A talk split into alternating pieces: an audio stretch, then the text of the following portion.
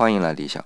昨天我们聊了“行走”的“走”这个字形是如何演变到今天我们看到的样子的，大概也说了一下。不过呢，还需要补充一个点啊，可能不太引起大家的注意，就是这个字形其实除了今天我们看到的字形外，还有一个字形很容易被忽略，那就是行猴轨上有一个字形是“走”的字形，左边加上一个行走的“行”。前天我们说过啊，“行”后来演变成双人旁的。那么我们想啊，“走”加上双人旁，不是徒步的“徒”吗？难道这两个字是同源的？还真不是，图的右半边走的上半部分还真是个土，而不是我们昨天说的腰啊，挥舞双臂的意思。这个图的发音也跟着土来发的，具体的意思呢，有机会聊图的时候再说。但很肯定，它和走是没什么关系的。那么为什么走会加上双人旁呢？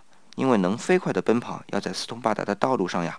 所以今天再来看行走这个词，就是在四通八达的道路上挥舞双臂，奋力的狂奔，这形象有没有闪电侠的感觉？